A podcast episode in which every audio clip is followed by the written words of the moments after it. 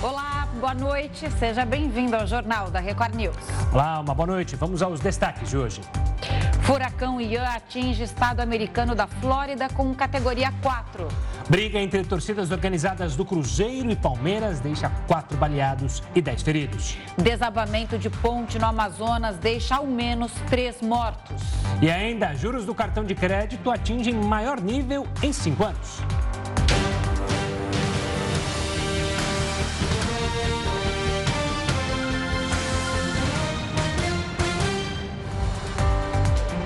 O furacão Ian chegou aos Estados Unidos com mais força e milhares de soldados foram mobilizados para ajudar os moradores. Furacão chegou na costa da Flórida na categoria 4 e com ventos de 220 km por hora, de acordo com o Centro Nacional de Furacões. 5 mil soldados foram mobilizados pela Guarda Nacional. Além disso, o presidente Joe Biden autorizou ajuda federal para os condados da Flórida. O fenômeno chega aos Estados Unidos depois de deixar dois mortos em Cuba e causar um apagão na ilha. Milhões de moradores foram orientados a deixar as regiões de perigo e, em alguns lugares, não é mais possível sair por questão de segurança. A gente colocou objetos de valor na mala, é, levantamos todos os móveis, porque tem risco de inundação, inclusive de até dois metros. E viemos para cá, eu e meu marido, para a casa do nosso amigo, que fica a 25 quilômetros da, da costa, né? então é uma região mais segura. Há a possibilidade de tempestades catastróficas e o aumento do nível de água nas áreas costeiras. A gente comprou bastante água, é, bastante alimentos enlatados, coisas que a gente pode usar caso falte energia, que provavelmente vai faltar. E barreiras de proteção, como essas aqui, nas janelas, nas sacadas, e, e tentar manter a calma e a segurança. Entidades fiscalizadoras e representantes de partidos políticos e do governo visitaram a sala de totalização de votos na sede do Tribunal Superior Eleitoral. O repórter Alessandro Saturno acompanhou o encontro e conta pra gente. Boa noite, Saturno. Olá, Camila, Gustavo e a todos ligados aqui na Record News. Bom, a sala onde ficam os servidores da Justiça Eleitoral que vão trabalhar na totalização dos votos recebeu a visita de várias autoridades hoje, como, por exemplo, o ministro da Defesa e também o presidente da Ordem dos Advogados do Brasil, além, é claro, de representantes da Controladoria Geral da União e também de alguns partidos. Todas as autoridades foram recebidas pelo presidente do Tribunal Superior Eleitoral o ministro Alexandre de Moraes. Eles conheceram o local onde vai ser feita a totalização dos votos. Ao final dessa visita, o ministro Alexandre de Moraes, presidente do TSE, ele disse o seguinte: essa é uma sala aberta e clara e não existe qualquer sala secreta ou escura. Alessandro Saturno, de Brasília, para a Record News. A nova carteira de identidade nacional chegou a mais um estado. Além do Rio Grande do Sul e do Acre, ela passou a ser emitida em Goiás. Assunto para ele, para Heródoto Barbeiro. Heródoto, ótima noite para você. Conta para gente, o novo documento também está disponível em versão digital, né? Como faz para baixar isso? Exatamente, Camila. Só que tem um detalhe, as pessoas são agarradas ao papel, uma coisa inacreditável. Você tem uma ideia, como o pessoal é agarrado ao papel. Vocês já ouviram falar em cheque? Sabe o que é um cheque? Opa! é, é, tá nossa época. É. Cheque Agora, voador, é o seguinte, lembra? Exato, a pessoa agarrada ao papel. Eu estava vendo aqui, esse ano foram emitidas 100 milhões de cheques. Primeiro semestre, 100 milhões. Eu fiquei impressionado com o número. Falei, tanta gente pega no papel 100 milhões. Dizer, mas é muito e pouco. Só para ter uma ideia, em 1995, nós emitimos no Brasil 3 bilhões de cheques. Imagine a papelada, 3 bilhões de cheques. Então, aos poucos, a gente está largando o papel e está partindo, então, para, para o digital, como você lembrou agora um pouquinho. Detalhe, a nossa carteira de identidade, ela é de papel e ela está sendo substituída agora por uma carteira de identidade nacional. Essa carteira, além dela poder ser de plástico, ela pode ser de papel, mas ela pode ser também baixada no celular, Camila. Você entra aí no gov.br e você pode baixar e ter a sua carteira uh, de identidade nacional. E o detalhe importante para a gente lembrar é o seguinte: é que agora nós vamos ter um número único. Não vai ter mais dois números. Aquele que a gente chega na portaria do prédio e o cidadão pergunta para a gente qual é o seu RG. E você saca a sua carteira para colocar o RG. Agora nós vamos ter um número único e esse número, então, é o número do SIC. Só esse que nós vamos ter que guardar. O tal do RG está indo, então, para o museu de uma maneira geral, o que vai facilitar bastante. Agora, tem um detalhe, viu, Camila? As pessoas mais idosas, como eu, que muitas vezes também são refratárias aí à, à digitalização, elas vão poder continuar usando a carteira é, antiga. As novas não, as novas têm uma duração de 10 anos, cada 10 anos vai ter que trocar essa nova digital. Mas quem tem mais de 60 anos de idade, como o Gustavo e eu, ah, o Gustavo não, sou eu. louco. Nós vamos então. essa, daí, ela, ela, essa daí não tem prazo, ela vai poder ser usada para frente. É essa que a gente está mostrando aí e vai facilitar. E esse QR Code que a gente acabou de mostrar também, ele vai ajudar a gente a, se porventura perder a carteira, para que ela não seja roubada e uma pessoa não use uma carteira ou uma identidade no lugar do outro. É um passo bastante importante e que vem num momento importante também. Nós estamos aí com essa cobertura, estamos acompanhando a cobertura que a Record News está fazendo da, das eleições e nós temos já uma boa parte da população brasileira também com o seu título eleitoral já é, digitalizado. E vão poder usar, então, esse título agora na eleição do próximo domingo. Portanto, Vamos em direção aí ao QR Code, quer a gente goste, quer a gente não goste. A gente está falando é, aqui, Gustavo, a gente se olhou para a história. Você se entregou na idade quando você mandou o SIC, né? O SIC é o avô do CPF. O SIC, poxa, aí você entregou. Olha, tá achando que você ainda dá cheque. Você está aí nesses 100 milhões.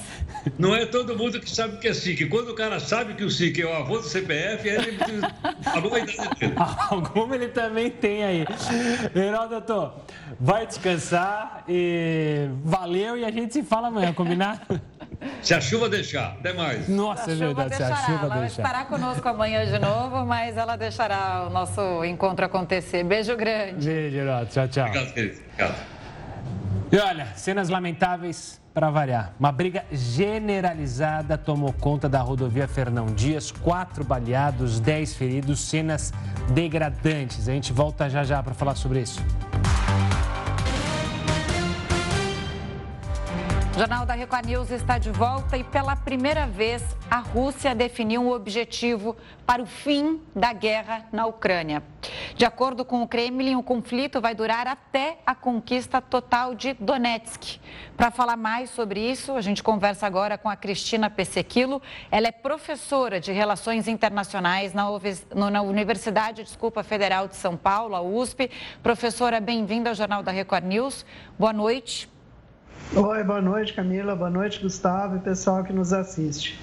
Já te pergunto, a primeira vez então que a Rússia se posiciona, sinaliza um fim da guerra, mas o preço é bastante alto, né? O preço dessa condição é bastante alto. É, ela, a Rússia fala em anexação de territórios ucranianos como condição. Qual é a sua avaliação sobre isso e o que esperar daqui em diante? É, a expectativa é que essa declaração do Putin deixe as coisas mais claras para uma eventual retomada de conversações entre a Ucrânia e a própria Rússia. A gente sabe que isso está muito distante de acontecer, se for depender de interlocutores como os Estados Unidos e a própria União Europeia. E aí a Ucrânia também já deu declarações que não vai aceitar perder nenhuma parte do seu território. Muito pelo contrário, se fosse do interesse dela, estaria até mesmo interessada em recuperar a Crimeia, que foi anexada pela Rússia em 2014. O que ocorre é que essa região de Donetsk e todas as regiões que foram objeto de plebiscito né, nesses últimos dias são regiões majoritariamente de população russa e que disseram majoritariamente que desejam ser anexadas à Rússia. Então, nós estamos diante diante de mais um impasse, mas está claro que, pelo menos do ponto de vista militar, os objetivos da Rússia eles ficarão limitados a essa região do leste ucraniano que faz fronteira diretamente com a Rússia. E, professor, eu queria que você explicasse para o pessoal de casa por que é tão importante para Putin essa região.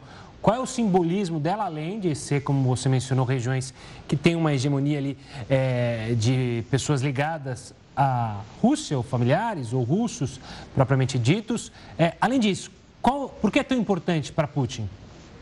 Essa região é extremamente importante para o Putin e também do ponto de vista estratégico para a Rússia, porque ela representa um flanco bastante vulnerável pelo qual a Rússia já foi historicamente invadida em outras guerras, como as guerras do século XIX e também as guerras do século XX. Então, em termos específicos de militares, é, de estratégia militar, não é interessante que se tenha nessa fronteira uma militarização para o Ocidente. Por quê? Porque isso, do ponto de vista russo, poderia facilitar uma nova invasão. E nós temos também toda essa região do leste fazendo um corredor com a Crimeia. E é uma região muito estratégica porque nela você tem bases aéreas, bases marítimas, também sob controle russo. Então, é, falando especificamente Sebastopol, Mariupol, então toda essa região que dá acesso ao mar e também essa região terrestre é extremamente importante do ponto de vista histórico, mas também do ponto de vista logístico militar.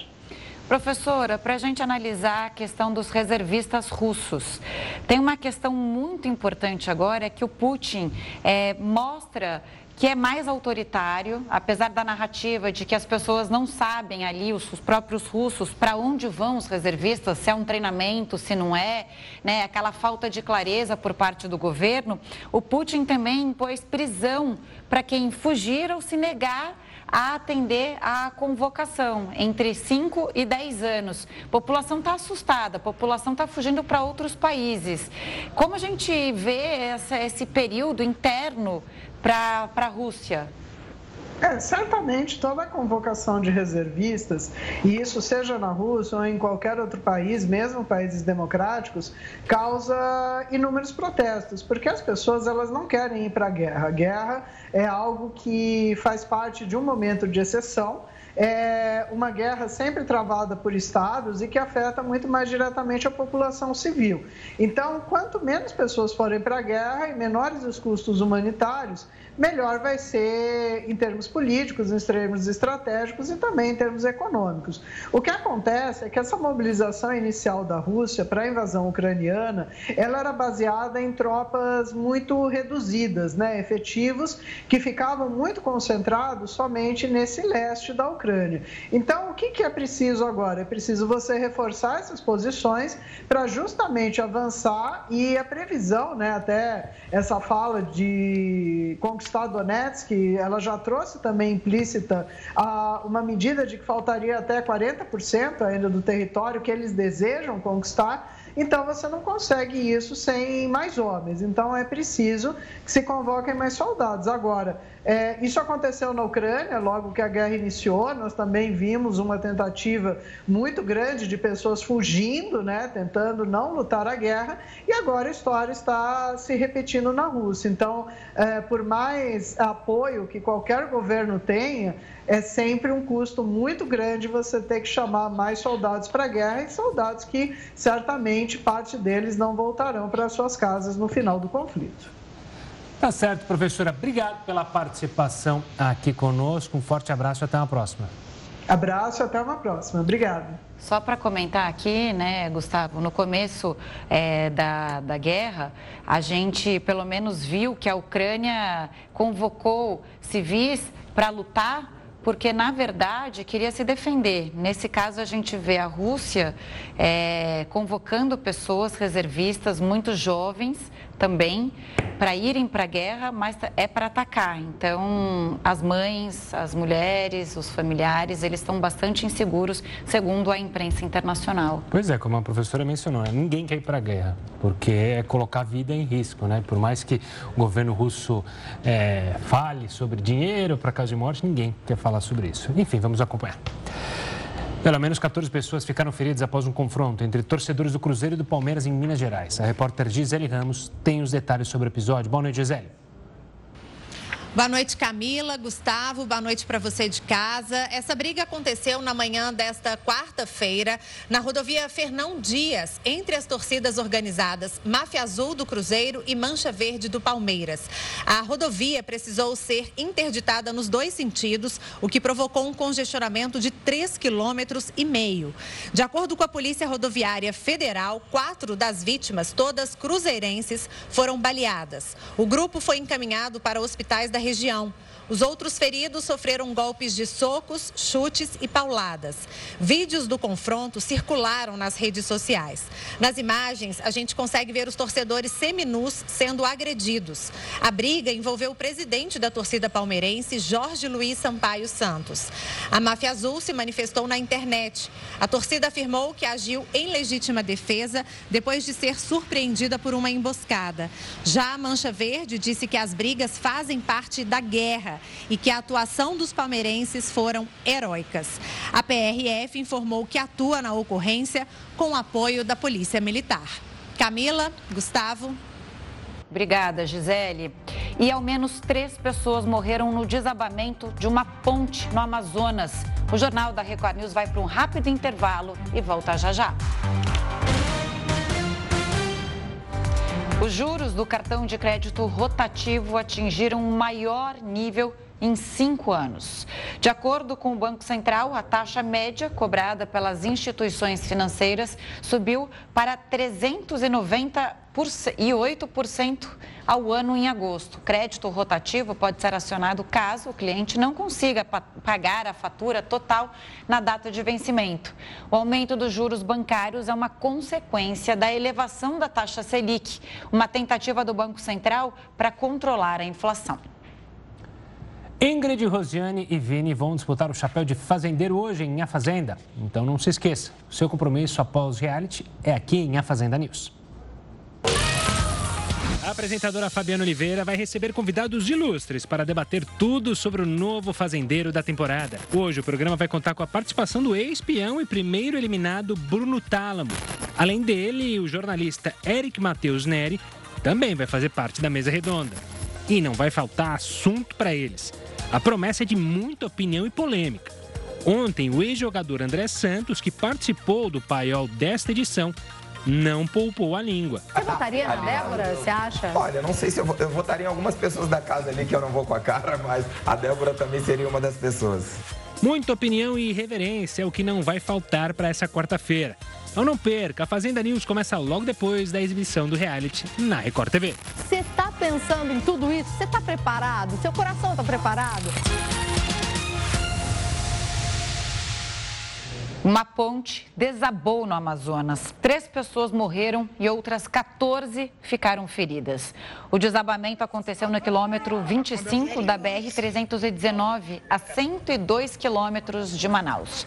O Corpo de Bombeiros afirmou que busca entre 8 e 15 desaparecidos. Segundo o governo do Amazonas, pelo menos 12 veículos afundaram. O trecho foi interditado pela Polícia Rodoviária Federal. O governo informou que os feridos foram atendidos em unidades de saúde das duas cidades. Para manter a passagem dos carros, o Estado vai enviar balsas enquanto a ponte é reconstruída. Olha, a polícia de Santa Catarina investiga um projeto social, pois é, por suspeita de estelionato. O Jornal da Record News volta em instantes com essa e outras informações.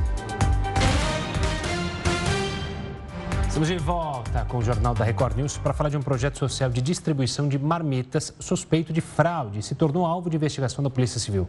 O caso ficou conhecido como Marmita Gate. Após o suposto golpe repercutir nas redes sociais, um boletim de ocorrência foi registrado na delegacia de Blumenau, em Santa Catarina. De acordo com a polícia, o perfil Alimentando Necessidades teria desviado recursos para benefício próprio.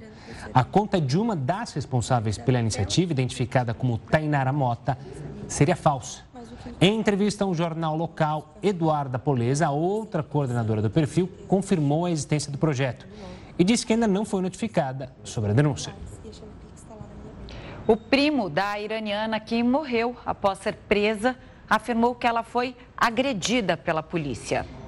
A jovem Massa Amini, de 22 anos, estava passando férias na capital do país com a família quando foi abordada pela polícia da moral que é responsável por aplicar o código de vestimenta exigido das mulheres na República Islâmica. O primo de Massa contou que o irmão mais novo dela tentou explicar aos policiais que a família estava pela primeira vez em Teherã, a capital do país, e que por isso não conheciam as tradições locais. Os agentes responderam que iriam ensiná-la a usar o hijab e a se vestir. Ainda segundo o relato, ela foi espancada na frente do irmão. Os policiais teriam jogado spray de pimenta na família e colocado a jovem em uma viatura para continuar com a punição. Após a morte de Massa Amini, o Irã foi mergulhado em uma onda de protestos que já duram 12 dias. Muitas mulheres do país tiraram os véus em protesto ao código de vestimenta. Após a explosão das manifestações, o comando da polícia iraniana advertiu que vai usar toda a força contra as pessoas que estiverem nas ruas contra o governo. Os protestos no Irã começaram no dia 16 de setembro, quando Massa Amini morreu no hospital, três dias depois de ter sido detida. O balanço mais recente afirma que pelo menos 60 pessoas já morreram desde o início das manifestações. O Jornal da Record News fica por aqui. Muito obrigada pela companhia. Tenha uma ótima noite. Fique bem acompanhado agora com o News às 10 e a Renata Caetano. Tchau, tchau.